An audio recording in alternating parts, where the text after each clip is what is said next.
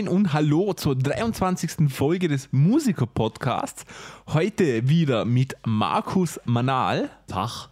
und Dino Aletovic. Schönen guten Abend. Ja, Heute ähm, nicht mehr Gino Palladino. Nein, he heute machen wir etwas ernsthaftes Thema. Ähm, Markus sitzt ausnahmsweise direkt neben mir Wahnsinn. und Dino ist im entfernten Wien und kommt zu uns über Skype. Also wundert euch nicht über die veränderte Audioqualität. Das liegt an Skype. Böse Skype. Richtig. Ähm, Ganz, ganz böses. Die inhaltliche Qualität scheitert auch an Skype. genau. Wir haben heute eine ganz besondere Folge, nämlich wir haben heute unser erstes Interview und zwar mit keinem geringeren als Jan Stix Pfennig, dem Schlagzeuger von Mono und Nikita Mann und Sido.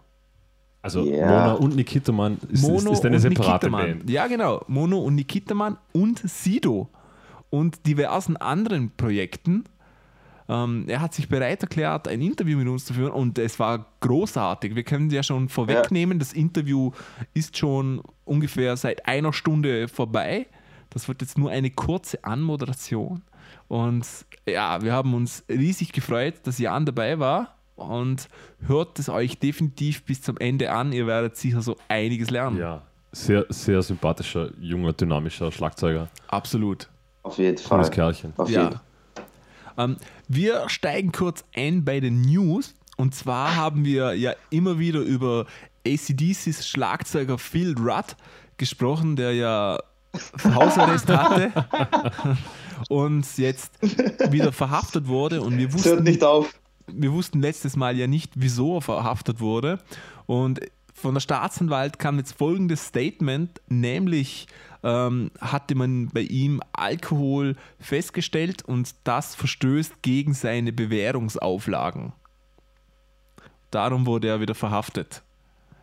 Buhu. Ja, Okay. Bin etwas enttäuscht. ja, aber er ist schon wieder auf Kaution freigekommen. Also so schlimm ist Ja. für ihn nicht.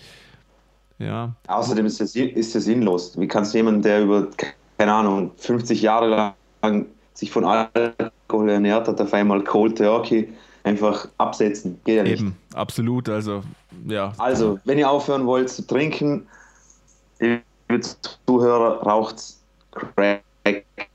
Oder Ja, als, als, Ersatz, als Ersatzdroge. ja, Ja. man braucht ihn. Oder Kaffee. Genau. Geht auch. Oder, oder auch Kaffee. Crack oder Kaffee. oder beides. Auch Kaffee, ja. Wir sind flexibel. Gibt sonst noch News, Marcel? Ich bin mir nämlich nicht sicher. Ich habe nur gelesen, dass Lars Ulrich sich wieder mal zu Wort gemeldet Ja, hat, zu Wort unser- gemolden hat. Unser Lieblingsschlagzeuger Lars Ulrich von Metallica hat sich über Streaming-Dienste ähm, geäußert. Und Achtung, interessant, er hat nichts Schlechtes gesagt. Nein, er hat also gesagt, Streaming-Dienste sind an sich per se nicht schlecht, aber ähm, dass sich natürlich berühmte und erfolgreiche Künstler viel einfacher tun im Streaming. Ja. Wow, Lars, da hast du wirklich den Nagel auf den Kopf bis, getroffen. bis hierher muss ich in den Schutz nehmen, dass die Aussage ist für Lars Ulrich doch schon fast gut. Also, ihr wisst, was ich meine. Also, die Aber wie Aussage, meint ihr das? Also für, für erfol erfolgreiche Leute, es jetzt einfach ist, wenn sie irgendetwas streamen. Na, aber nein, nein, einfacher, weil, sie, weil es für, Ja, für erfolgreiche von, Leute einfacher ist, Geld zu verdienen. Er hat Genau. aber weiter noch gesagt, dass es dass ja quasi die Streamingdienste per se nicht schlecht sind, aber die Musik von heute Genau, als, eigentlich. als Hauptproblem nennt er, dass die Qualität der Musik ähm, ständig eigentlich sinkt und dass nicht, nichts Neues mehr kommt. Ähm, das hört man von Metallica, die seit Ja. wie vielen Jahren kein neues Album mehr rausgebracht haben und Ja, immer noch von den, den ersten zwei Alben leben.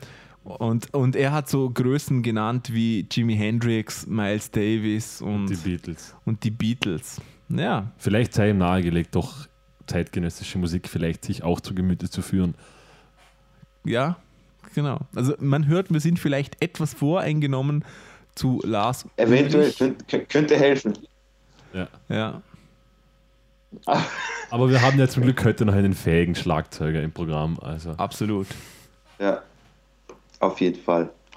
Ja, ähm, ich würde sagen, sollen wir gleich Nägel mit Köpfen machen? ja, Kommen wir zum Interview. wir wünschen euch jetzt viel Spaß mit dem Interview von Jan Stix-Pfennig und uns. Dino war beim Interview nichts dabei, weil er eben in Wien war und aufgrund der Ja. technischen Limitationen war das so nicht möglich. Aber vielleicht das nächste Mal dann, mit, wenn wir ein Interview haben. Äh, Ja. Genau. Aber meine, meine zwei professionellen Kollegen haben das natürlich super gelöst. Genau. Und wir wünschen euch viel Spaß Sehr mit dem begeistert. Interview. Bis gleich. Hallo und herzlich willkommen. Wir haben heute einen ganz speziellen Gast, nämlich Jan Stix Pfennig, Servus. der, der Schlagzeuger von Mono Nikitaman und Sido. Herzlich willkommen. Äh, ja, Wir, wir freuen uns wahnsinnig, dass du heute dabei bist, Jan. Und wir haben schon die erste Störung. Wie nicht sie alle miteinander, aber wohl erst. Ja, Ja, Jan, bist du noch, bist du noch bei uns? Wir haben, wir haben schon die erste. Fenster hat sich hier aufgemacht, keine Ahnung. Ja, man, wo kann man besser Interviews führen als über Skype, oder? Genau. Ja, ähm, wir freuen uns unglaublich, dass du heute dabei bist, Jan. Ähm, wir fragen dich einfach mal so die, die Grundsachen. Also du spielst Ja. Schlagzeug. Frag drauf los. Ja. Frag drauf los. Wie lange spielst du denn schon Schlagzeug? Ich spiele bestimmt schon seit 20 Jahren. 20 Jahre Schlagzeug. Ja. Und hattest du eine Ausbildung, eine klassische hab- oder? Ja, ich habe äh, direkt mit dem äh, Schlagzeugunterricht angefangen. Also äh, ich habe meine Mutter irgendwie genervt. Ne? Ähm, ich habe damals als äh, kleines Kind so Super Drumming gesehen und dann äh, fand ich das so geil. Hier im Fernsehen da kam ja diese Serie Super Drumming und dann habe ich irgendwann mal meine Mutter so lang, äh, ich fand das geil, ne? wie die Ja. äh, Schlagzeuger da so absolierten und äh, riesen Schießbuden da vor sich aufgebaut hatten. Ne? War natürlich sehr beeindruckend. Und ich habe dann meine Mutter so lange bearbeitet, bis sie mich dann auf so einen Tag der offenen Tür an der Musikschule mitgenommen hat. Da haben wir uns das dann angeguckt und äh, meine Mutter, ich habe meine Mutter dann irgendwie überzeugen können. Und dann äh, hat sie mir Unterricht äh, den Unterricht finanziert und ich habe direkt äh, mit Schlagzeugunterricht angefangen, hatte noch gar kein Schlagzeug, sondern habe mir dann äh, so die ersten Monate wirklich dann Töpfe zurechtgebaut, so auf dem Schreibtisch und dann äh, da auf Töpfen gespielt. Also der Klassiker eigentlich. So wie alle Schlagzeuger, die, die Top-Karriere. Und Ja, und dann äh, habe ich irgendwann nach einem halben Jahr äh, mein erstes Schlagzeug bekommen. Und dann, also meine Mutter wollte erst mal sehen, so, ey, hält, ist er auch dabei, bleibt er bei der Stange, äh, ne, hat er wirklich Interesse dran. Ja. und dann nach einem halben Jahr kam dann Schlagzeug und dann ging alles zu seinen Gang. ja.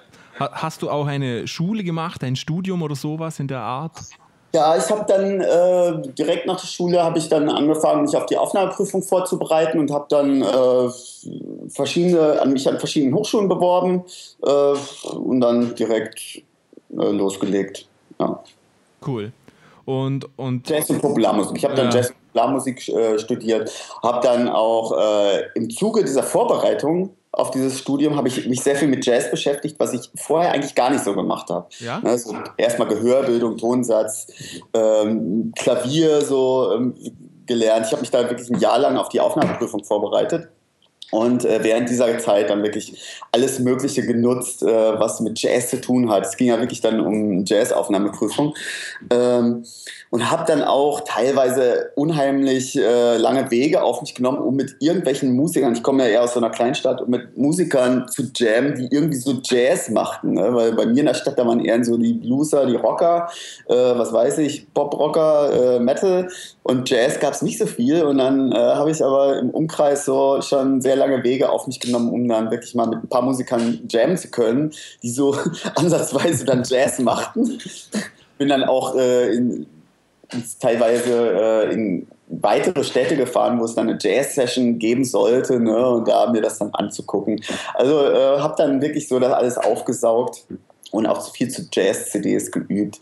Und äh, dann hat es ja funktioniert. Ja, Spielst du, spielst du selbst noch Jazz? ich spiele noch äh, gerne Jazz, allerdings äh, nicht, nicht jetzt so, äh, so Jobs, jobmäßig, sondern eher, dass ich mir selber so Jazz-CDs reinlege und dazu dann spiele. Und das macht dann schon Spaß oder irgendwelche Playlongs oder Ja. Ja, vielleicht auch mal auf die ein oder andere Jazz-Session gehe, aber eigentlich in letzter Zeit nicht mehr so viel. Also ich habe, äh, äh, als ich äh, angefangen habe zu studieren, hier, äh, bin ich ja nach Berlin gezogen, habe dann äh, direkt das ganze Studium über ja nur Jazz gemacht, habe mir auch direkt am Anfang einen Laden in Berlin gesucht, wo ich eine Jazz-Session dann selber organisiert habe und auf die Beine gestellt habe. Da habe ich dann auch unheimlich viele Musiker kennengelernt in diesem Zuge da kommen ja immer alle möglichen Musiker dann vorbei und ich habe äh, von der Hochschule die Musiker dann äh, da irgendwie alle reingebracht oder äh, musste ja dauernd immer Openings dann vorbereiten mit verschiedenen Besetzungen und wer hat gerade Zeit, ne? ey, welche Stücke sollen wir machen und das war dann jede Woche äh, so eine äh, Vorbereitung auf dieses Opening und dann danach einfach Jam, die ganzen Standards und so. Das hat unheimlich viel gebracht und das gebe ich auch jedem Schlagzeuger Musiker als Tipp sich selber irgendeinen Laden zu suchen, wo du dir selber was auf die Beine stellst, eine Session, äh, wo du einfach verschiedenste Musikstile dann ausprobieren kannst und Musiker kennenlernst so, und gar nicht auf das Geld dann auch achtest. Ne? Also ging mir überhaupt nicht ums Geld verdienen. Wir haben da Eintritt frei gemacht und äh, sind da auch gar nicht groß mit Geld nach Hause gegangen, aber mit ziemlich viel Erfahrung und Spaß. Also so das volle Learning by Doing Prinzip so von Anfang ja, an. Ja, ja. Ja, ja, an der Hochschule haben wir es natürlich beigebracht bekommen und haben das dann direkt umgesetzt auf den Sessions. Ja. Ne? Und waren auch immer sehr interessante Ideen, die dann auch der, wir haben meistens irgendwie mit äh, Saxophon, äh, Trompeten, äh, Quintett dann äh, gespielt, ne, was so die anderen Musiker dann auch Ideen einbrachten und so. Cool. Mich würde noch sehr interessieren, Jan. Du, also, Bitte, äh, was sagst du? Mich würde sehr interessieren, weil mir hat Marcel erzählt, dass du eigentlich sehr viel im Hip-Hop tätig bist. Ja, äh, mach ich. Was ist, was ist deine Musik, mit der du groß geworden bist? Kommst du immer schon aus dem Hip-Hop-Bereich oder auch Ja, wenn ich mal so überlege, ich, ich habe eigentlich mit, äh, meine allererste Begegnung mit einer Band war echt eine Reggae-Band. Ja. Und äh, das war aber nur irgendwie so ein paar Wochen, in Anführungsstrichen, haben uns mal getroffen, ein paar Reggae-Songs Und dann meine äh, erste richtige Band war eigentlich eine Punk-Band. Richtig Punk, Ufta Ufta, Deutschpunk. Okay. Ja. Typisch Schlagzeug eigentlich. Ja. Punk, eigentlich typisch Musiker, oder? Ja. Äh, das nächste, äh, dann, äh, nachdem die Band dann irgendwie naja, sich aufgelöst hat, in Anführungsstrichen, habe ich mit dem Sänger dann weiter eine andere Band gemacht und das war dann schon so richtig Rock. Also so äh, melodiöser Rock. Ja und äh, gute Arrangements, gute Songs. Ähm, dann äh, und danach, äh, nachdem die Band sich dann aufgelöst hat, hatte ich äh, eine äh, Blues Blues Rock Band. Das war natürlich bei uns in der Gegend so, äh, glaube ich, angesagt, weil äh, der einzige Live-Laden bei uns in der kleinen Stadt äh, der Live-Konzerte machte, der hatte halt, der Wirt war halt Blues-Fan. Ne? Deswegen hat er immer nur Blues- und Rockbands da eingeladen. Das war ein bisschen einseitig. Naja. Auf jeden Fall hatte ich dann äh, auch so eine, so eine äh, Rolling Stones Coverband. Stones Coverband, die spielen dann CC Top, Stones, äh, Muddy Waters, so diese ganzen Blues-Klassiker, Rock. Also bist du eigentlich genremäßig schon ziemlich weit herumgekommen, wie es aussieht. Ja, also ich so musikstilistisch äh, habe ich glaube ich schon alles mal gemacht. Einmal quer das Salsa, Timbal, ich habe ja äh, Timbales auch mal gespielt, so als Timbalero. Ah, Salsa cool. über elektronische Musik, ne, so Live House, House Bands oder ich mache ja auch, habe ja auch eine eigene äh, Drum Bass Band, die äh, mit der ich viel spiele oder in den letzten zehn Jahren halt viel gespielt habe. Und äh, die heißt Human Sampler übrigens. Ja. Die, das ja, werden wir dann sowieso alles verlinken unten mhm. an unsere Zuhörer. Ach ja, wir sind eigentlich nicht wirklich so eine Album- äh, Internet äh, oder wir, wir, haben nicht wirklich so viel Material. Wir sind echt ein reines Live-Projekt. Ja. Und haben aber schon eine Facebook-Seite. Also ja, okay. es gibt aber nicht wirklich viel Material, das man sich angucken kann über uns. Man muss uns einfach live sehen. Ja, genau. das, das ist gut. Aber, aber ein Like hat noch niemandem geschadet. Ja. ja. Dubstep mag ich auch gern. Also so neuere elektronische Musikrichtung mag ich schon sehr gern. Gehe halt gern tanzen. Bin früher gern tanzen gegangen auf Partys Deswegen äh, mag ich auch, eigentlich mag ich hauptsächlich Musik, die ins eingeht. Ne? Also ich habe auch irgendwann dann mit Jazz aufgehört, weil mir das irgendwann dann äh, irgendwie ein bisschen auf den Sack ging, dass die Leute alle so da ruhig vor sich hin sitzen und äh, keiner sagt was und es ist also still und Oh, Obwohl Jazz so. ja ursprünglich eigentlich eine Tanzmusik eigentlich war. Tanzmusik, ja. Ja. Ja, Komischerweise. Ja, Aber bei uns ist das so ernste Musik irgendwie, oder? So, also Swing Big Bands natürlich, die war, das waren reine Tanz- und Partybands, ne, in Anführungsstrichen damals in den Ballrooms. Ähm, aber je verkopfter das dann wurde, desto mehr haben sich die Leute dann hingesetzt ne, und äh, desto mehr wurde halt zugehört, was ja ist ja auch cool, ne? wenn man so als Musiker respektiert wird und äh, einem auf die Finger geschaut wird und ey, was machen die da genau? Aber ich brauche halt irgendwie auch so das Feedback von den Leuten, indem sie sich bewegen und irgendwie mitgehen, so mit der Musik. Ja. Ja. Deswegen mache ich auch nur noch Groove-Musik. Ja, du hast jetzt vorher ähm, angesprochen Drum and Bass und eben Hip-Hop, eigentlich ein Genre, wo sehr viel mit Computern gearbeitet wird und jetzt Mhm. aber immer mehr Live-Musiker auch dazukommen, vor allem auch Schlagzeuger. Ähm, wie, wie siehst du das als, als Musiker? Denkst du, da ist, das ist, da ist eine Nische, wo wir jetzt rein können oder ist das auch schon eher überfüllt? Naja, also es ist schon wirklich so, dass sich immer mehr Schlagzeuger auch jetzt äh, mit äh, diesen ganzen elektronisch Trigger-Geschichten, mit den äh, mit Ableton und mit äh, äh, Hybrid-Sets beschäftigen. Äh, also äh, Hybrid-Sets, halb akustisch, halb elektronisch, getriggerte akustische Drums und so, beschäftigen sich, also eigentlich würde ich so sagen, damit muss man sich als Schlagzeuger heute beschäftigen, wenn man äh, auch davon leben will. Das gehört einfach heutzutage dazu. Dann äh, kann man natürlich mit dieser Hilfe auch modernere Sounds einfach umsetzen. Ne? Die heutige äh, Popmusik, Chartmusik, was auch immer, ist ja eigentlich, ey, die Akkorde und das alles, das ist ja alles dasselbe. Ne? Äh, hat sich ja so nicht viel verändert jetzt. Also es sind ja nicht neue Akkorde erfunden worden, sondern äh, das, was eigentlich Musik eher modern ausmacht, ist immer wieder ein zeitgemäßer Sound. Also ein äh, von den Sounds her, von den Synthi-Sounds, von den Drum-Sounds, vom Mixing her, äh, ist es einfach, äh, hat sich immer wieder verändert. Aber das heißt, du spielst selbst auch Hybrid-Sets. Viel. Ich natürlich, auf jeden Fall. Äh, kommt immer ganz auf die Band an. Zum Beispiel bei Mono Nikita man natürlich äh, setze ich auch Electronics ein, äh, die das Ganze noch unterstützen und äh, ich kümmere mich da auch um äh, gewisse äh, Ableton-Geschichten. Also ich, ich habe da das Ableton, einen Computer mit, neben mir mit Ableton laufen, der zum Beispiel manche Synthes dann einfach abfährt äh, und so. Die sind dann alle gesynkt. Das ist schon heutzutage wich- wichtig für einen äh, zeitgemäßen Sound, dass man auch Samples anbieten kann, die zum Beispiel bei den Produktionen. Produktion ist ja dann immer äh, im Studio gemixt und noch irgendwelche Samples reingeworfen und alles. Und wenn du das dann live äh, reproduzierst und hast dann nur irgendwelche äh, akustischen Instrumente, die das aber nicht wiedergeben können, hört sich natürlich auf eine gewisse Art und Weise auch gut an. Aber äh, du willst natürlich auch die Elemente, die bei der Produktion irgendwie so rausstechen, ähm, irgendwie mit reinbauen. Ne? Deswegen ist es halt zu empfehlen, auch bei manchen Songs dann einfach mal äh, ein Samplepad zu haben, wo du dann theoretisch irgendwelche Samples dann abfeuerst, die im Song vorkommen, oder auch mal eine Snare wirklich triggerst, die so äh, charakteristisch ist für den Song, dass er sonst fehlen würde. Ne? Zum Beispiel kannst du natürlich irgendeinen äh, selbst wenn du den mit einer akustischen Band spielst, aber bei der Produktion haben sie irgendwie auf die Snare natürlich den mega fetten Hall und irgendwie noch Kompressoren und so draufgehauen, dass die sich eigentlich schon sehr elektronisch anhört. Äh, live hört, mach, spielst dann die Snare und es kommt einfach nur ein Pock, ne? irgendwie ein funky Pock. Äh, dann gibt das den Charakter des Songs natürlich überhaupt nicht wieder. Und äh, man könnte natürlich durch viel Proben und einen eigenen Mischer, der dann auch viel mit einem probt, was natürlich die, eher die Ausnahme ist, mit eigenen Mischern dann auch sowas aus dem äh, akustischen Set live rausholen. Aber einfacher ist es, äh, sich dann einfach ein Sample mal draufzulegen, äh, das wirklich genau diesen Sound oder diesen Snare-Sound so wiedergibt, wie es die Charakteristik des Songs erfordert. Ja.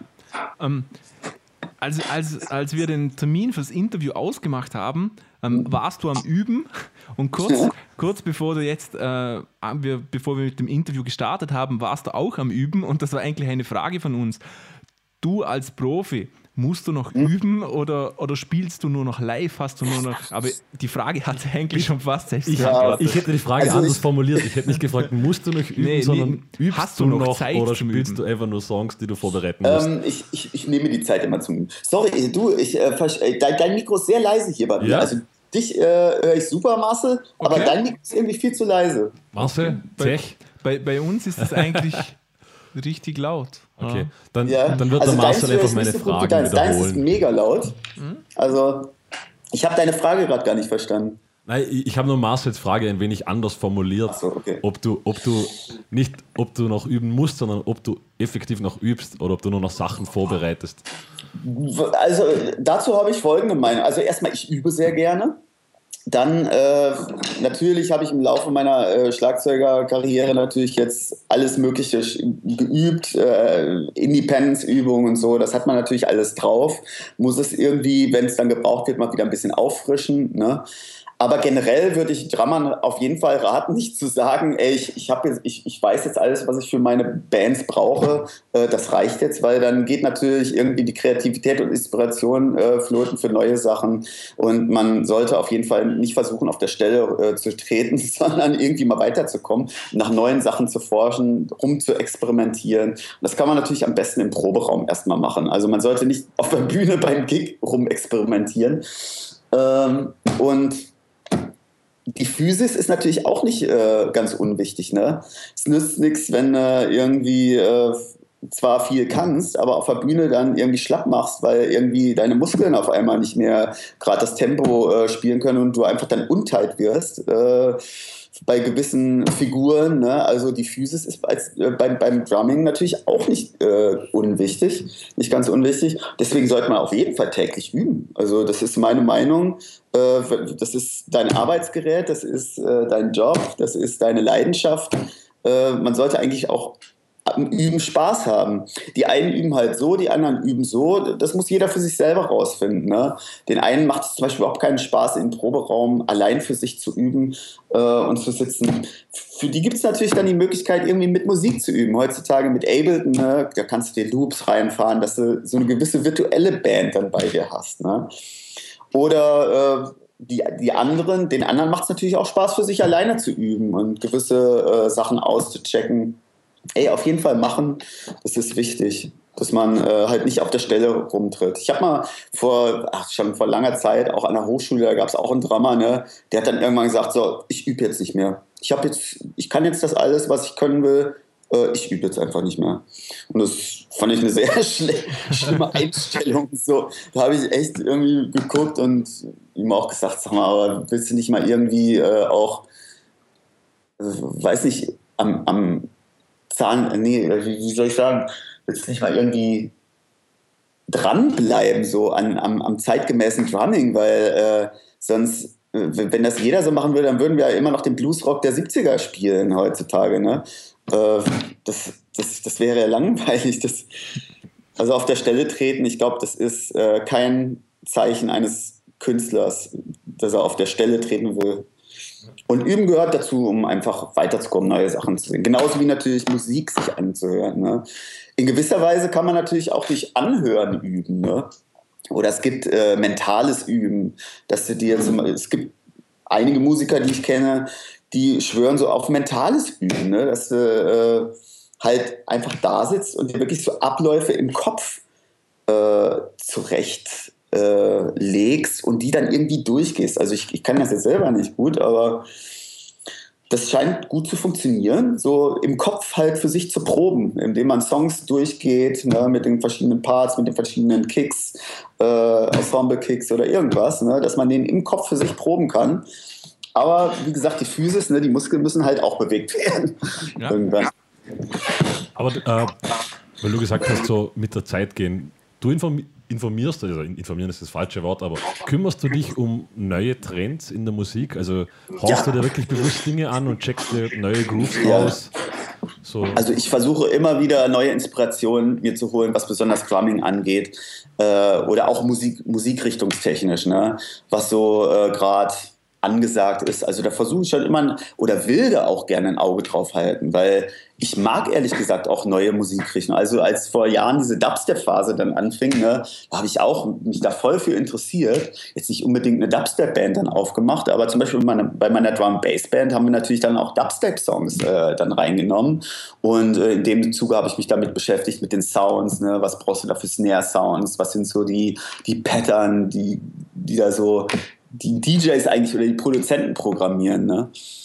Mhm. Und so, worauf kommt es an? Was macht so die Charakteristik aus? Ne? Also das war echt sehr interessant. Es gibt ja verschiedene Dubstep-Sachen. Es ist ja nicht nur dieser Halftime, es gibt ja manchmal auch so oh, dancehalligen Dubstep. Es gibt so Dubstep, der voll in diesem wirklich in, in, in eine Dub-Richtung geht, ne? wie früher die Dub-Musik oder so. Ne? Also da gibt es echt verschiedene Einflüsse. Es ist nicht, ist nicht immer nur Skrillex Dubstep. Ähm, du spielst ja jetzt auch für Sido. Ähm, ja. wie, wie bist du dazu gekommen? Wie kann man sich sowas vorstellen? Also ich habe, äh, ich bin da folgendermaßen rangekommen. Ich habe äh, mit dem DJ Word, das ist der DJ von Sido, der schon ewig mit ihm auflegt zusammen. Mit dem habe ich in einer anderen Band gespielt, bei Diamond Dog. Das ist ein Rapper aus Angola. Und äh, der hat eine komplette Liveband um sich gehabt, in der ich auch war, und DJ Word un unter anderem. Und dann gab es irgendwann ein Vorspiel, äh, Drummer-Vorspiel, weil Sido ein Bass-Schlagzeuggespann suchte. Und dann äh, sagte DJ Word zu mir, ey, hier, ruf da mal an, ne?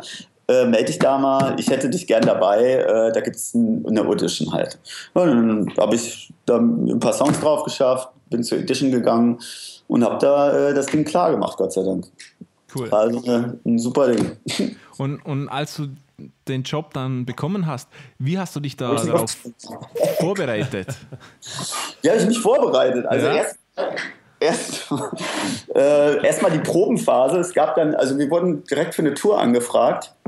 Und äh, da Sido zu der Zeit bei Popstars Juror war, und die äh, irgendeinen so Workshop in äh, Ägypten auf der Halbinsel Sinai hatten, äh, konnte er nicht nach Berlin zur Probenphase kommen, direkt vor der Tour. Das heißt, wir wurden da eingeflogen nach Ägypten. Cool. Und, das, und die ersten Proben, die wir mit Sido halt machten, waren direkt in Ägypten in einem Fünf-Sterne-Restaurant, äh, direkt äh, am Meer. Und äh, wir haben da, die Probenräume waren direkt nebenan in so, in so Kongresshallen.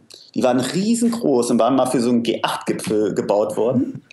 Also wir haben da in so einer riesigen unklar, also das, das, war bestimmt so groß wie zehn Turnhallen, ne? So ein Riesending haben sie uns da irgendwo reingestellt.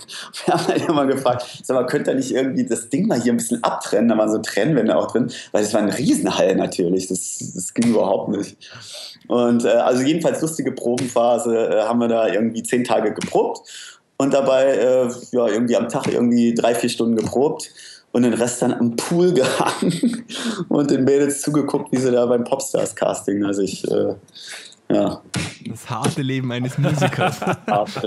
Ey, das war wirklich ein hartes Leben, weil es war immer 40 Grad im Schatten und. Äh, also unser Mitleid hast du. Ja, das klingt, das klingt furchtbar.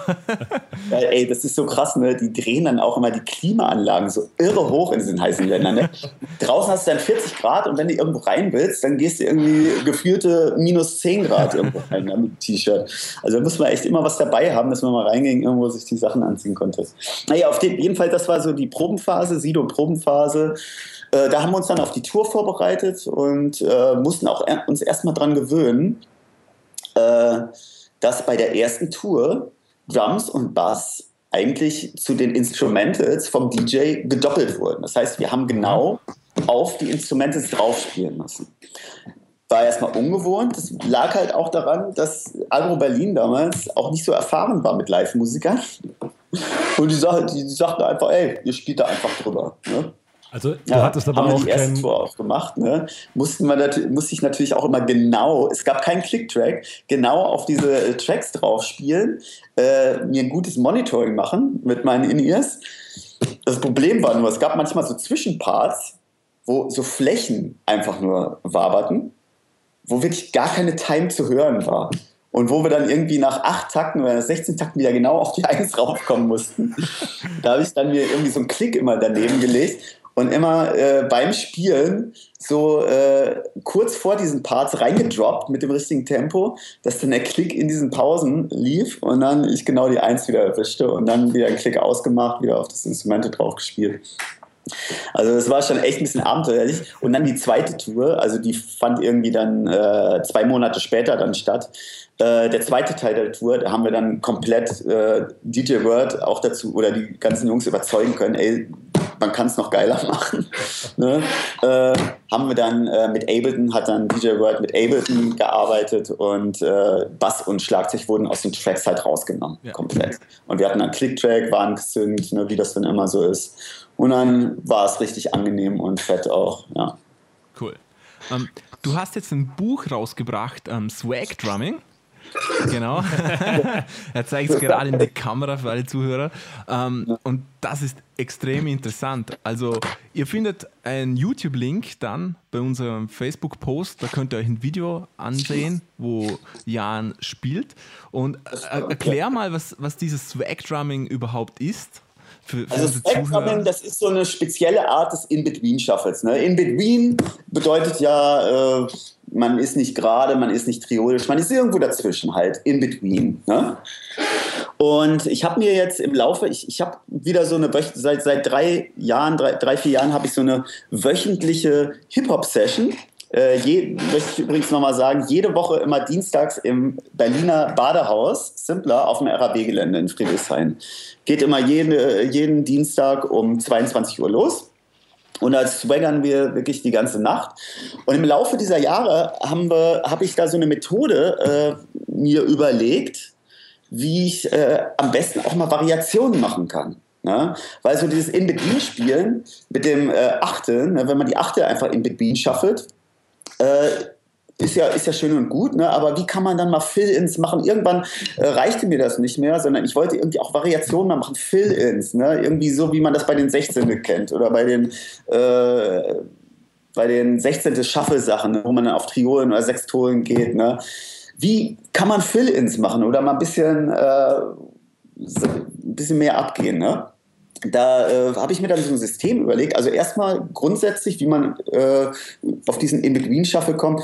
Swag Drumming bedeutet einfach, äh, ich habe es mal äh, Swag Drumming genannt, ist so ein Quintolen. Es basiert auf Quintolen. Ne? Liegt genau zwischen den Sechzehnteln und den äh, Sechstolen. Ist also auch In-Between, ist eine Art des In-Between-Shuffles. Ne? Und äh, mir dann auch so ein bestimmtes Sticking dann überlegt. Ne? Das erkläre ich ja morgen auch bei Online Lessons TV äh, könnt ihr da vielleicht mal reinschauen. Auf jeden Fall, äh, wo war ich jetzt stehen geblieben? Habe ich mir dann für diese Zwischenvariationen äh, dann so ein Prinzip überlegt, wie man seine normalen äh, Vierergruppen auf diese Quintole äh, übersetzen kann, dass es musikalisch auch sinnvoll ist und dass äh, dieser In-Between-Schaffe trotzdem erhalten bleibt. Und mit dieser Methode äh, habe ich in dem Buch dann alle möglichen Bausteine übersetzt, die es äh, in unserem normalen Moving Accents 16. Äh, Bausteinsystem gibt.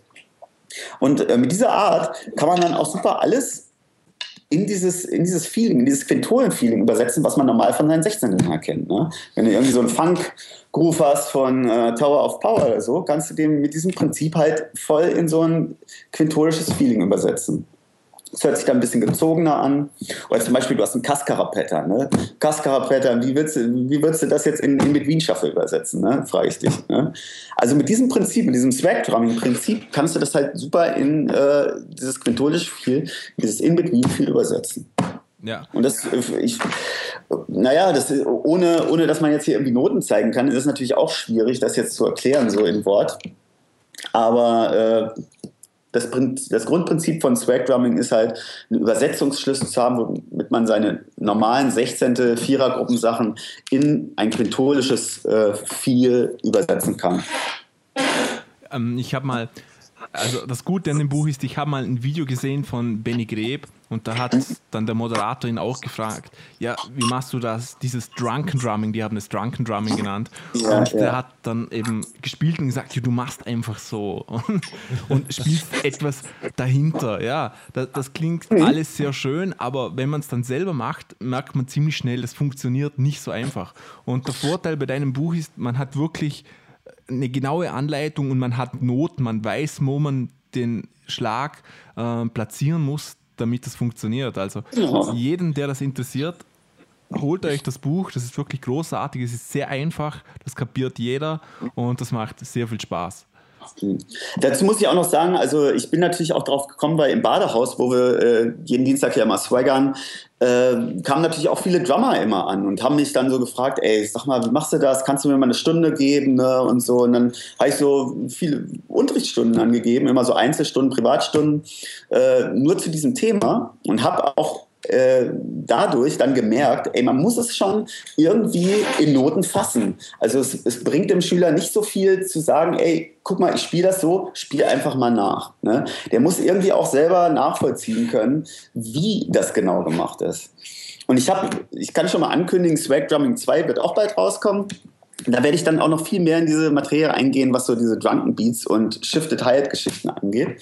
Vielleicht werde ich das morgen bei Online-Lessons auch mal schon anschneiden. Mal schauen. Auf jeden Fall habe ich gemerkt bei äh, einigen Schülern von mir, dass die, äh, also dass ich eine gute Methode jetzt auch für diese Shifted Hyatt Geschichten habe. Also das bedeutet, dass die Hyatt einfach nach hinten versetzt wird und du aber noch genauso äh, gerade spielst wie sonst auch. Cool.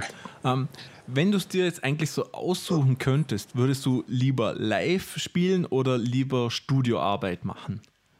Also ich würde auf jeden Fall lieber live spielen. Also ich, ich, ich sehe mich als Live-Drummer. Ja. Ich brauche einfach das Feedback der Leute und äh, ich, ich will Leute zum Bewegen kriegen. Also das ist, ich habe übrigens auch gemerkt, zum Beispiel bei diesen Swag äh, In-Between-Sachen, dass die Leute auch ein ganz anderes Tanzverhalten dann haben. So, es, bei normalen Hip-Hop-Sachen, ne, da wirkt irgendwie der Arm, der Kopf nickt irgendwie mit, ne? Und sobald du dann, also das machen wir auch öfter, wir gehen von so einem Geraden in so ein Swag-Feel, sobald du dann in dieses Swag, in dieses In-Between-Feel gehst, äh, auf einmal geht die Bewegung vom Kopf runter in, in die Hüften, so in den Arsch. Ne? Vor allem, also die Frauen, die tanzen auch sehr gern dazu. Es ist halt ein sehr sexy Rhythmus, sage ich mal. Der, der In-Between-Schaffe, der Swag-Schaffe, der ist echt sexy. Okay. Na, also, ganz, was ganz mich jetzt noch interessieren würde, weil, weil ich ja kein Schlagzeuger bin, äh, diese, dieser Swag-Shuffle hauptsächlich im Hip-Hop oder wo wendest du den meistens an? In welchem Genre? Also, äh, dieser In-Between-Shuffle, der wurde ja schon äh, vor Jahren so in dieser Broken Beat-Szene, ne? dieser Broken Beat-Producer-Szene, äh, das ist so eine äh, bestimmte Hip-Hop-Szene halt, die ähm, so hauptsächlich auch instrumentale Hip-Hop-Beats machen, ne? wo es gar nicht mehr, wo gar nicht mehr gerappt wird oder es auch gar nicht mehr auf Rap ankommt, sondern es ist eine rein instrumentale Producer-Szene. Äh, die haben das natürlich auch schon gern gemacht äh, weil sie einfach beim Computer natürlich auch beim Produzieren so, da kannst du den Swing halt einstellen ne, auf so und so viel Prozent, ne? Und äh, dadurch äh, ist es dann nicht mehr gerade, aber auch nicht triolisch, ne, sondern machst, das, machst du so ein bisschen Swing rein. Ne? Und äh, da ist das natürlich schon alles äh, so vorgekommen. Und wie bin ich jetzt drauf gekommen? Was hast du ob, das, ob das hauptsächlich im Hip-Hop anwendest oder ob es sonst genau. noch Genres. Und äh, das kommt eigentlich eher so aus dem Hip-Hop, ja. Diese äh, in-Between Swing zum Beispiel gab es natürlich früher auch schon in den 50ern, schon im Jazz damals, ne, weil jeder hat einen anderen Swing. Ne? Der eine swingt ein bisschen härter, schärfer, der andere swingt ein bisschen weicher. Das ist ja auch eine gewisse Art von In-Between, ne? wenn einer einen weichen Swing hat und äh, so. Also so, ich würde aber trotzdem sagen, dass es eher aus dem Hip-Hop kommt, ne, von dieser Producer-Szene, die halt, äh, weil sie es produziert haben, und das einstellen können, konnten, auch zum Beispiel Hi-Hat-Spuren nach hinten versetzen, bedeutet ja auch, dass der Offbeat ein bisschen weiter nach hinten geht, also mehr in, in, in den Off, ins Off geht. Äh, das kannst du ja alles am Computer machen. Ne? Als Drummer hast du ja von der Pike auf äh, beigebracht bekommen, ey, du musst Zeit sein, du musst genau aufeinander spielen, es darf nicht flammen. Das ist halt heutzutage das moderne Drumming mehr, dass man flammen darf. Ne? Aber halt bewusst, ne? Nicht äh, irgendwie, ach, ich kann es ich, ich kann's jetzt nicht besser, sondern ich mache es immer genau an derselben Stelle und immer genau auf dieselbe Art und Weise. Also das hat, der Loop-Charakter macht dann auch den, den Hip-Hop-Rhythmus dann aus. Ne? Wenn du jetzt so einen Drunken Beat spielst, wo dann einfach mal die Snare zu früh gespielt ist, aber nur auf der 4 immer zu früh gespielt ist, dann muss es aber auch genauso spielen immer. Dass es wirklich bewusst äh, gemacht wird und nicht, weil es ein Fehler ist. Ne? Ja. Ähm, was für Tipps kannst du Musikern oder Schlagzeugern geben? Du, du, ich, ich wollte noch mal kurz genau, ja? ob, ob diese, diese In-Between-Sachen jetzt nur im Hip-Hop vorkommen. Es ist natürlich jetzt äh, schon so, dass dadurch, dass es äh, irgendwie neu, neues Thema ist oder dass es immer mehr in der Musikerszene, ne, jetzt von dieser Producer-Szene mehr in die Musikerszene auch gerutscht ist. Ne, zuerst natürlich bei den Drummern, aber ich hoffe auch bald viel mehr bei den Bassisten, Keyboardern, Rhythmus-Instrumentalisten, äh, ne, dass dadurch natürlich auch bei anderen Produktionen es gern mal mit reingenommen wird. Ne, wenn die irgendwie im Studio sitzen oder irgendwie Songs im Proberaum erarbeiten, ey, lass doch mal ein bisschen das äh, in die Richtung machen und äh, das natürlich, das auch immer mehr jetzt wahrscheinlich den Pop vielleicht erobern wird. Mhm.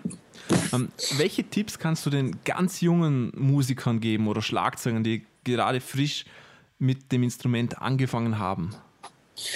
Äh, also was, was, heißt ganz frisch? Natürlich auf jeden Fall sich äh, einen Lehrer zu holen, wenigstens für die ersten Stunden oder für die grundlegenden Sachen, dass man sich nichts Falsches angewöhnt, auf jeden Fall. Gerade äh, bei den ersten Stunden oder so.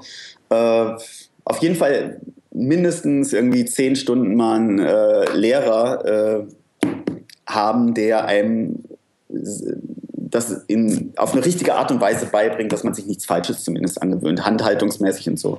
Dann grundlegend, äh, wenn man junger Drummer ist, immer alles mit rechts und links machen. Das ist einfach zeitgemäßer heutzutage.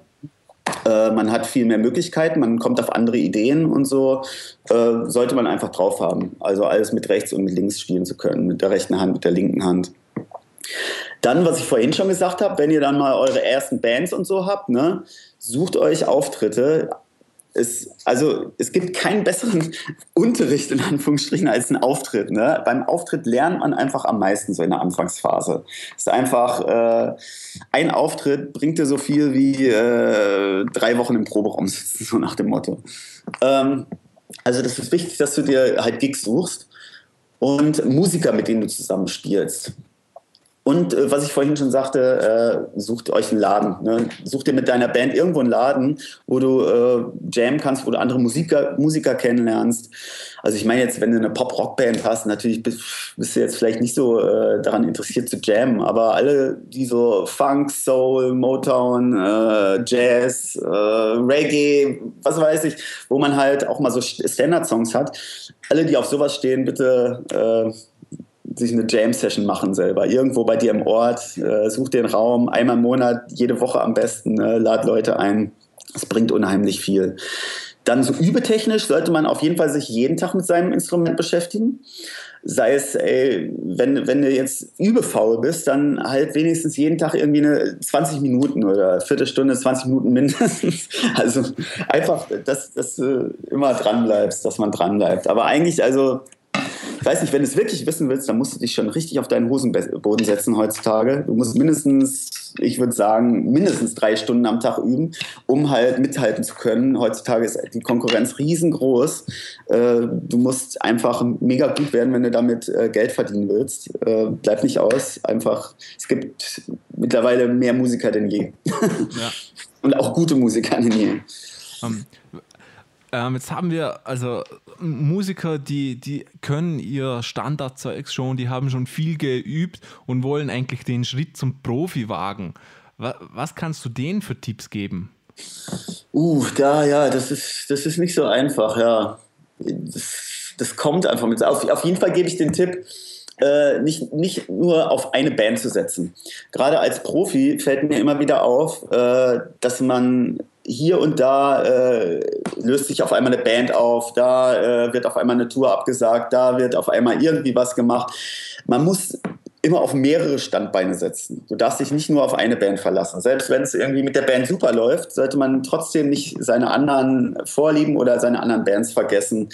Äh, es ist heutzutage so, dass du nicht wirklich mit einer Band äh, ein Jahr lang ständig auf Tour bist, ne? also und dann Geld verdienst. Ähm, man sollte auf jeden Fall mehrere Standbeine haben. Das ist wichtig. Dann äh, die Schwelle vom, naja, vom Semi-Profi zum Profi ist auch, äh, du brauchst ein großes Netzwerk. Das heißt, äh, du musst immer von verschiedenen Leuten angerufen werden können. Ja, also großes Netzwerk bedeutet äh, mehr Möglichkeiten einfach. Ne? Also da geht es dann mehr so um Netzwerk, ne? ein Musikernetzwerk. Viele Musiker kennen, äh, nichts absagen, ne? oh, ich habe da irgendwie jetzt äh, keine Lust oder ich bin da gerade im Urlaub oder ich mache im Jahr vielleicht äh, sechs Monate Urlaub und sechs Monate will ich nur Musik machen. Also man muss wirklich auch in der Anfangsphase alles annehmen, was kommt. Beste draus immer machen und äh, viel Erfahrung sammeln, viel Erfahrung sammeln, immer alles geben auch, nicht schlecht vorbereitet zu Proben und zu Gigs kommen. Ähm, Ne? Also vor allen Dingen, es passiert ja oft, dass man irgendwie gefragt wird, ey, hier, also als Sub, äh, ey, hier, ich, ich kann den Gig nicht machen, kannst du den für mich machen? Ne? Es gibt nur eine Probe, aber äh, das Programm ist anderthalb Stunden lang, keine Ahnung, es kommt ja auch oft vor, irgendwie Coverbands oder so. Äh, muss man auch alles auf jeden Fall drauf haben dann. Ne? Die Noten. Es ist ganz wichtig, dass du äh, Noten kannst oder dass du ein eigenes System auf jeden Fall hast, wie du dir Songs aufschreibst, weil es schon passiert, dass du bei so gewissen Jobs einfach, äh, einfach mal irgendwie 20 Songs äh, mit einer Probe dann spielen musst. Ne? Wenn du das alles wirklich auswendig lernen willst, mit allen Stops, Fills und äh, Parts, dann äh, naja, bist du halt eine Woche dran, um, dich, um dir das Programm halt drauf zu schaffen. Ansonsten hörst du die Songs halt raus, machst dir deine Leadsheets, spielst sie vielleicht einmal für dich selber durch äh, und mit der Probe, also äh, ist es viel einfacher, wenn du halt Noten schreiben kannst, lesen kannst. Also das wäre zum Beispiel wichtig als Profi, dass du äh, Leadsheets dir schreiben kannst. Ja. Für Jobs. Mhm. Ich hätte nur noch eine Frage, die ist eigentlich schon von früher noch. Von vor. Du hast gesagt, oft einmal werden so Drum-Bass-Gespanne gesucht. Ja. Hast du, hast du so Standardbassisten, wo du sagst, okay, so zwei, drei Leute an der Hand, mit denen du gerne zusammenarbeitest, oder ist das eher so on the fly immer mit den Bassisten bei dir? Ja, also ich habe schon so, wenn ich jetzt einen Bassisten anrufen müsste, wird irgendwie ein Job angeboten und da fehlt noch ein Bassist, dann natürlich habe ich so meine vier, fünf Bassisten, die ich als erstes anrufen würde. Ne? Wenn die da nicht können, dann äh, geht es halt weiter. So. Also ich habe da schon so meine Lieblingsbassisten, klar. Und äh, Bekommst du auch das, oft? das ist auch so ein Bekanntenkreis, ne, den man hier in Berlin äh, so hat. Ne? Hier kennt sich irgendwie schon jeder irgendwie so und äh, das hat man so seine, seine Musiker, die man dann immer anruft. Ne? Das ist halt Netzwerk. Ne? Das ist halt das Netzwerk, was ich sagte. Ne? Ja, ähm, wo hör, kann man denn mehr von dir hören? Unsere Zuhörer kennen dich jetzt, die wollen, wo kann man von dir Zeug sehen? Das mhm. Buch kann man, denke ich mal, auf Amazon bestellen, oder? So viel ich gesehen Genau, das habe. kann man bei Thomann, bei Thomann bestellen, bei Amazon, bei Just Music, also bei Musikproduktiv, wahrscheinlich bei diesen ganzen großen Läden. Äh, auf jeden Fall ähm, kann man das auch äh, bei mir selber bestellen. Schreibt mir einfach bei Facebook an. Und äh, ansonsten äh, ja, genau, wo man mich sehen kann. Also ich bin jetzt nicht so der, äh, der, der, der YouTube-Nerd. Also ich will das eigentlich immer machen, aber ich habe noch nicht so viel gefilmt, um es ins Netz zu stellen. Das ist halt immer irgendwie auch Arbeit und äh, man muss ja alles dann immer selber machen, zurechtmischen. Äh, ähm, schneiden, was auch immer. Ne? Also da bin ich dran, bin ich immer von Zeit zu Zeit dran, aber ich habe auch so viel zu tun immer mit meinen ganzen Projekten, dass ich da auch äh, nicht wirklich die Zeit für habe. Ja, auch, auch eine Homepage, ich brauche mal unbedingt eine Homepage und sowas. Ne? Ist auch nicht ganz unwichtig, äh, als Musiker eine eigene Homepage zu haben. Ja. Genau. Aber ey, sonst googelt einfach mal. Äh, also bei YouTube habe ich schon so ein paar Videos. Ich habe da auch so einen YouTube-Channel, äh, ich glaube unter Jan Pfennig. Äh, da sind auch ein paar Videos drauf. Ja. Also wir werden auf jeden Fall den Swag Drumming ähm, Video, das Swag Drumming Video verlinken. Ah ja, äh, äh, ja. fällt mir gerade ein, äh, wir haben natürlich auch äh, eine Swag, ich habe ja eine Band, die heißt The, The Swag, ne? Mhm. Ja, äh, wird auch bald ein Album rauskommen von äh, uns, ein sehr gutes Album in den nächsten Monaten. Wir haben eine Homepage, The-Swag, ne? also T-H-E minus M, äh, Quatsch, S-W-A-G. ja. Ne? Genau, also wir werden alles verlinken. Falls ihr noch irgendwelche Fragen habt, schreibt, schreibt uns einfach an musikerpodcast.gmail.com. Ähm, wir freuen uns wahnsinnig, dass du da warst heute, Jan. Ja, danke, dass ich da sein durfte. Ja, und vielleicht hört man sich ja mal wieder. Ja, sehr gerne, sehr gerne. Vielen Dank. Danke dir vielmals. Ja. Tschüss. Tschüss. Schönen Grüß noch. Wir sind wieder zurück. Ähm, das war das Interview mit Jan. Ähm, ja, sehr sympathischer junger Mann. Unglaublich, also wenn, wenn man mit ihm redet, man, man ist sofort motiviert. Ging das euch Fall. auch so? Man möchte so, sofort in den Proberaum begeben und ähm, Profi werden. Ja. So blöd es klingt, aber so Wobei, ist es, es. wobei es interessant ist, man ist sofort motiviert, aber eigentlich hat er auch nichts Neues erzählt. Also ist, Ja. es ist keine Weltoffenbarung dabei, wo man sich denkt so, wow, hätte ich das vor zehn Jahren gewusst, wäre alles Ja, anders. aber der Unterschied ist einfach, dass du mit ihm geredet hast, oder? Und Ja, das eh, ist ja ganz was anderes. Du hast ein quasi ein positives Beispiel vor dir. ja, wir haben gerade technisch Probleme, glaube ich. Der, der erklärt hat, wie er zu dem gekommen ist. Und natürlich, wenn du das vor dir siehst, dann ist es natürlich ganz was anderes. Also, wir, liebe Zuhörer, wir wissen nicht, Ja. ob ihr auch ähm, die Aufnahme so stotternd hört. Wenn schon, tut uns das leid, das liegt an Skype. Falls nicht, ähm, haben wir nie Ignoriert. was gesagt. Aber ja, das sind Ja. die technischen Limitationen vom Internet. So ist es. Das ist, das ist noch nicht so weit Das ist eben live und roh. So gehört sich das. Ja, ähm, aber ja, also ich finde sehr down to earth, der Jan. Ja, sehr, sehr bodenständig. Ja, Also obwohl er, obwohl er, finde ich, schon einiges erreicht hat im Business. Ja. Die Namen, mit denen er spielt, sind wirklich große Namen und Gibt auch, Marcel hat, also wir haben uns vorhin gerade ein paar schöne Bilder auf YouTube noch angesehen, die das auch noch schön veranschaulichen. Die können wir vielleicht auch noch posten. Ja, ja, wir, wir werden Ja. auf jeden Fall alles verlinken, wie gesagt. Ähm, wir haben mittlerweile reingehört in The Human Sampler, diese Drum and Bass Band, die Jan angesprochen hat. Cool, coole Band, also absolut würde ich sehr gerne live sehen.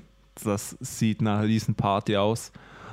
Und ja, als, aber man merkt wieder, sehr breit gefächert, der Mann. Also der, obwohl Ja. sich sehr viele Leute spezialisi spezialisieren und auch anscheinend Jan das macht mit Hip-Hop, ähm, hat er trotzdem überall seinen Fuß drin und versucht überall sich ein Standbein aufzubauen.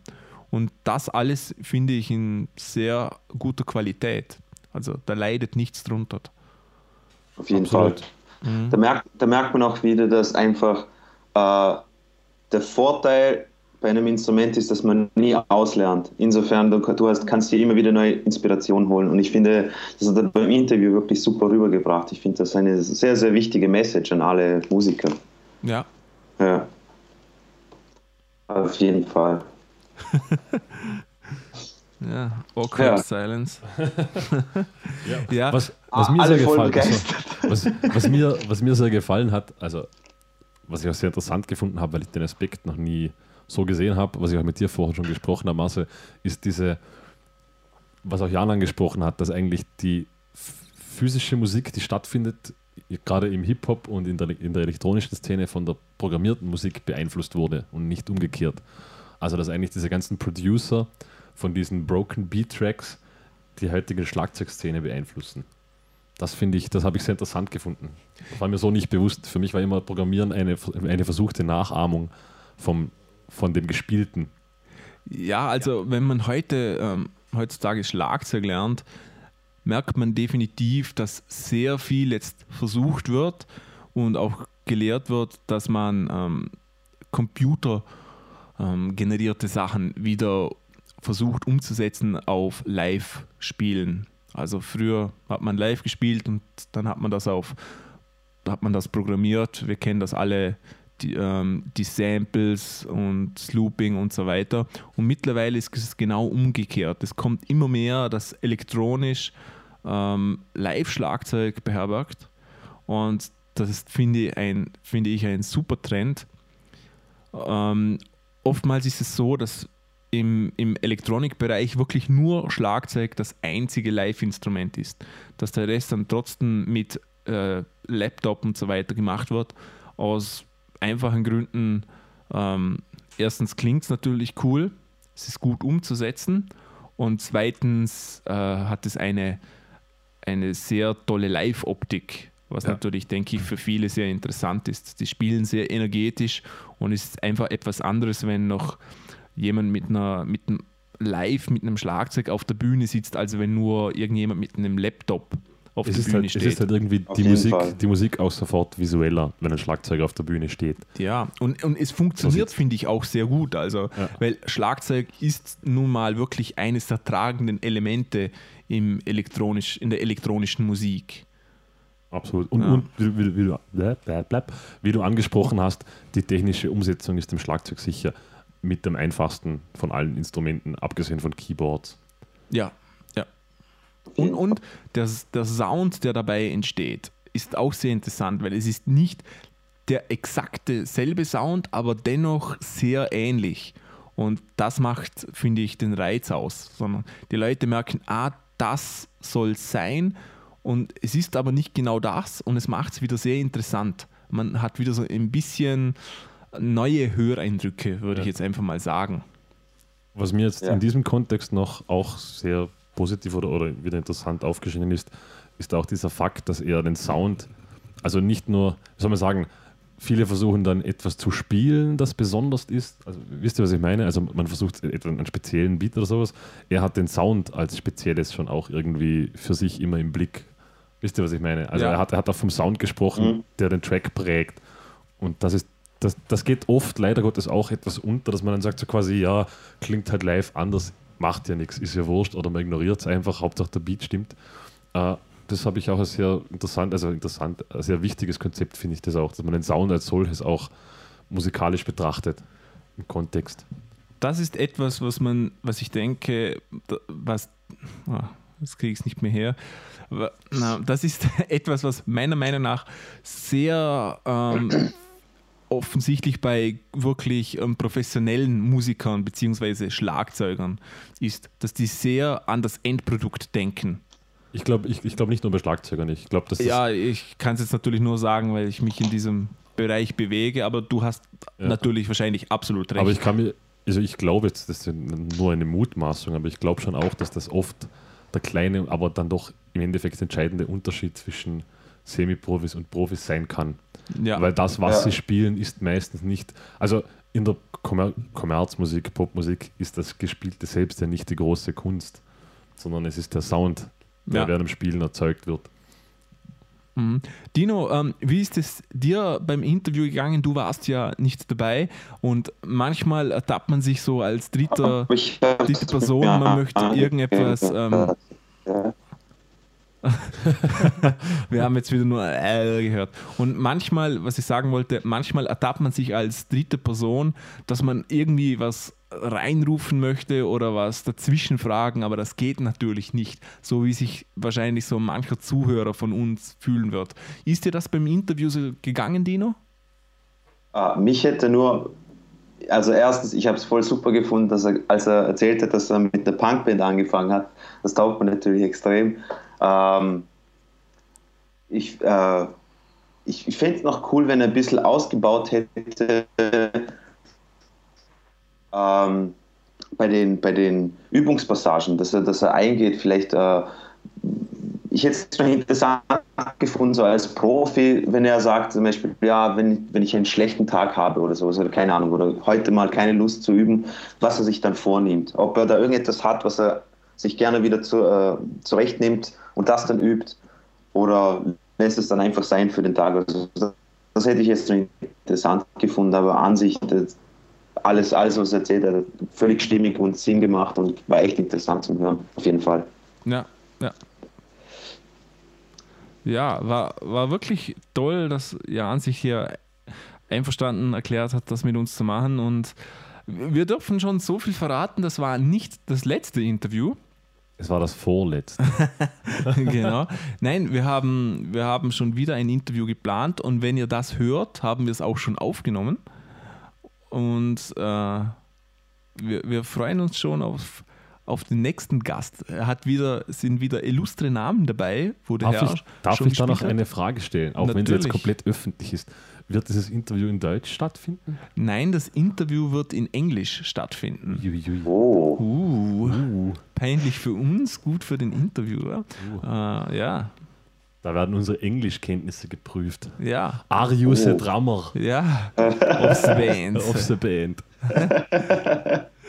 Ja, das wird wahrscheinlich lustig werden für die Zuhörer, aber ich denke, auch da wird man wieder so einiges lernen und vermutlich wird so die ein oder andere sehr lustige Anekdote kommen, wie zum Beispiel ähm, Jans Anekdote von Sidos ersten Proben in Ägypten. Muss ich sagen, das klingt. Also so macht Proben Spaß. Ja, Ja, Denke ich mir auch. da ja. kam schon etwas Neid auf. ein bisschen. Muss ich eingestehen. ja. Ja. Äh, Marcel, weißt du, wie alt ist denn der, Herr, der Jan? Weißt du das? Ich kann es dir nicht sagen, aber ich vermute, ich schätze mal so um die Sag jetzt 30. nichts Falsches, Eben, Marcel. eben. Ich, ich denke mal so um die 30 ist realistisch. Einfach so drei, vier Jahre auf und ab, oder?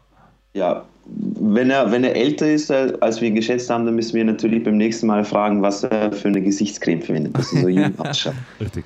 Nivea vom Man. Ja. Ja, aber ich denke, da bewegen wir uns im realistischen Rahmen. Aber das fragt man eine Dame nicht. ja. ja, auf jeden Fall. Möchtet ihr noch irgendetwas hinzufügen?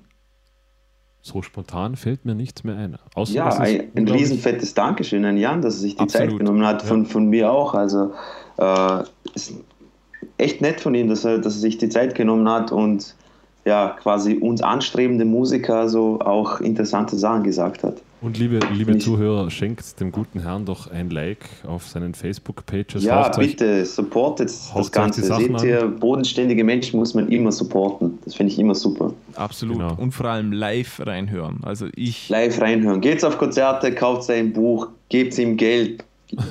genau, also das Buch ist echt zu empfehlen, muss ich sagen. Ähm, er ist, wie gesagt, jeden Dienstag in Berlin auf dem Swag Jam. Das findet ihr auch im Internet, wenn ihr danach sucht.